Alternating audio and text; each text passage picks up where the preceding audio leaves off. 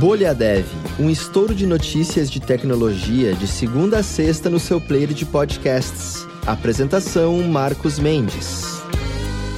Olá, seja muito bem-vindo, muito bem-vinda ao Bolha Dev de hoje, terça-feira, 16 de agosto de 2022, aniversário de 27 anos do IE, do Internet Explorer, que há 27 anos, na 95, era lançado no dia de hoje, como uma versão modificada do Spyglass Mosaic. Isso começou a história do IE que fez lá em 2003 ele atingir 95% de market share, num período em que a Microsoft está sendo processada por práticas anticompetitivas num processo envolvendo, o IE também, que quase obrigou a Microsoft a ser desmembrada em duas empresas. Aí ela apelou, conseguiu fazer o recurso lá e basicamente conseguiu é, é fazer um acordo para só não incluir obrigatoriamente os softwares do Windows e o IE também como navegador padrão, abrindo um pouco mais o mercado e a possibilidade, inclusive, do Chrome aparecer e virar crescer como o mundo gira, né? E, virar a estrutura pra, na qual hoje o navegador da, da Microsoft, né, que é o Edge, ser baseado justamente no Chrome. Então tá aí, essa história toda começou há 27 anos, que foi mais ou menos a duração também da introdução aqui no episódio de hoje.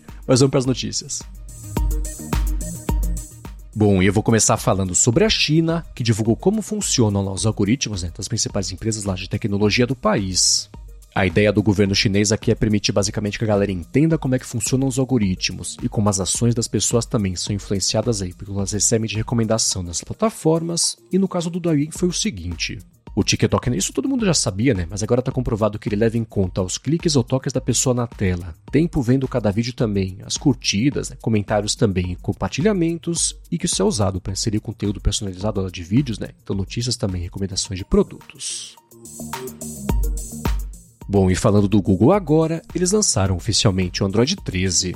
As novidades incluem a personalização de ícones de aplicativos e temas também. Tem uma permissão nova de privacidade para limitar quais fotos e vídeos um app pode ter acesso. Integração de conversas e área de transferência também entre telefone, os celulares né, e Chromebooks. E suporte também para áudio espacial com fone de ouvido compatível. E por aí vai, né? Tem bastante coisa nova aí no Android 13. O Android 13 já pode ser instalado aí, pelo menos por enquanto, só em aparelhos Pixel que são compatíveis e vai ficar disponível também mais para frente aí em aparelhos da Samsung, né? Motorola também usa Android, então Nokia, Motorola, Xiaomi, OnePlus aí também, por aí vai.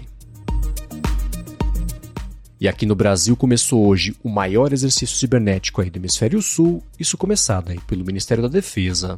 Então, a quarta edição do Guardião Cibernético, que é organizada pelo Condeciber, que é o Comando de Defesa Cibernética, tem a simulação de incidentes com colaboração entre forças armadas, órgãos públicos, participantes civis também e o pessoal que representa infraestrutura de parte mais crítica, né? então setor de água, energia, nuclear também inclusive, telecomunicações e transportes, e vai até sexta agora o exercício aí, termina agora dia 19.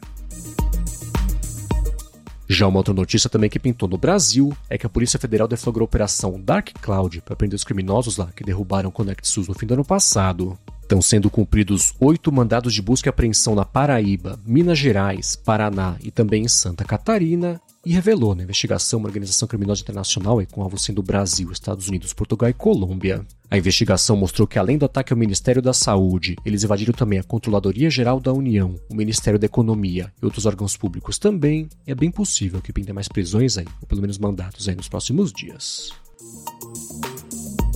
E voltando a falar do TikTok, isso envolvendo agora inteligência artificial, eles lançaram lá o AI Green Screen, que é basicamente um mini dali deles. Então essa é uma inteligência que permite a criação de fundos básicos e abstratos também para vídeos, né? Digitando lá só um texto que a pessoa quiser colocar de instrução. Então digita, sei lá, um peixe nadando no céu. Ele cria lá um wallpaper, né? Pra pessoa usar no vídeo aí que é com essa criação. Inclusive, a decisão disso ser uma imagem mais básica até pode ser por conta de limitação técnica, né? Porque o Dali, por exemplo, da OpenAI, exige bastante computação e tem aquela coisa, né? Que imagem fotorrealista pode ser usada e por um bilhão de usuários, inclusive, pode ser usada aí para criar situações mais imprevistas e também problemáticas. E falando de segurança digital agora, telefones de usuários do aplicativo de mensagem Signal foram expostos aí por uma invasão no Twilio. Então, 1.900 números de telefone e código de verificação por SMS também foram comprometidos, o que é mais uma confirmação, né, do porquê é uma péssima ideia usar SMS para fazer código de verificação. Por outro lado, a empresa, pelo menos por enquanto, né, garantiu que os históricos de mensagens das pessoas estão seguras, mas é aquela coisa, né? A invasão nunca é uma boa notícia para começo de conversa. A empresa Twilio, que oferece o serviço de verificação por telefone, tinha confirmado já na semana passada que agentes maliciosos tinham acessado dados de clientes aí depois de um ataque de phishing, e agora pintaram os detalhes, né, que mostram aí que até o pessoal do Signal foi afetado por isso. Bom, e no mundo agora dos ativos digitais, a moeda Monero, que é a preferida dos cybercriminosos, está mais anônima depois do update lá que pintou na rede. O hard fork aconteceu no bloco 2688888 e tornou lá cada transação com a Monero criptograficamente muito mais forte. Isso vem mais ou menos dois anos depois dos Estados Unidos terem começado a oferecer um milhão de dólares para quem fizer um sistema de rastreamento aí das transações da moeda, mas está mais difícil ainda agora aí depois desse hard fork. Bom, e falando sobre o mundo da Alura agora, deixa eu dar a dica do curso Svelte Kit Trabalhando com Store, que é ideal para pessoas desenvolvedoras que são plenior ou senior, que já têm conhecimento intermediário, né, ou avançado também de algum framework ou biblioteca de front-end. Com ele, você vai desenvolver a partir de uma aplicação SvelteKit já existente, implementar uma store também para gerenciamento de estado global, vai evoluir seu código fazendo uma store personalizada, vai usar recurso de navegação também, né, tipo Before Navigate, e ter um projeto mais consistente utilizando TypeScript, e tá na descrição aqui o link para você poder dar mais piada.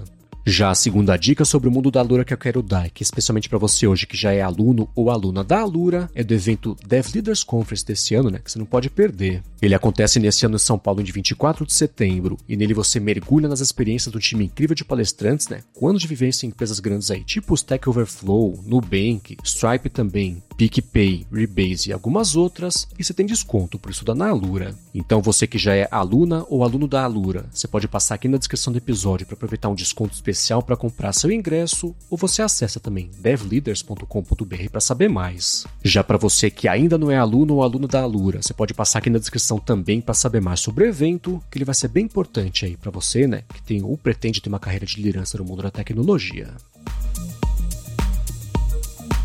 Muito bem, para encerrar aqui o Bolha Dev de hoje, eu quero deixar a pergunta que o Marcelo fez no Twitter lá usando a hashtag BolhaDev. Quer saber de vocês se vocês trabalham e ouvem música. Ele perguntou, por exemplo, se vocês usam barulhos de fundo, tipo café ou restaurante, ou se tem uma técnica para aumentar a produtividade. Pessoalmente, quando eu preciso ficar pilhado e render muito, eu escuto o bom e velho Slayer e no dia a dia mesmo, para foco, eu uso um white noise, aquele barulho que é só uma frequência constante para bloquear inputs externos. Mas quero saber de vocês que estão escutando. Eu vou deixar aqui na descrição do episódio o link para o tweet também do Marcelo e vou ficar de olho nas respostas de vocês, porque técnica e dica para ficar cada vez mais produtivo com ou sem música é sempre muito bem-vinda. Então, acessem aqui na descrição do episódio o link para o tweet do Marcelo e respondam para ele se vocês usam música trabalhando, que as respostas mais bacanas para todo mundo ficar mais produtivo eu comento aqui no episódio de amanhã. Muito obrigado mais uma vez a todo mundo que segue deixando recomendações e avaliações do Bolha Dev no Twitter, nas plataformas também de podcasts. Sigam o Bolha Dev no Twitter, que é o arroba BolhaDevPod para interagir direto aqui com a gente e eu conto com vocês, com a audiência de vocês, no episódio de amanhã. Até lá!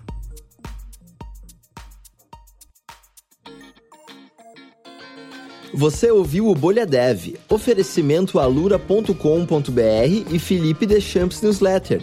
Inscreva-se em felipedechamps.com.br barra newsletter. Edição Rede Gigahertz de Podcasts.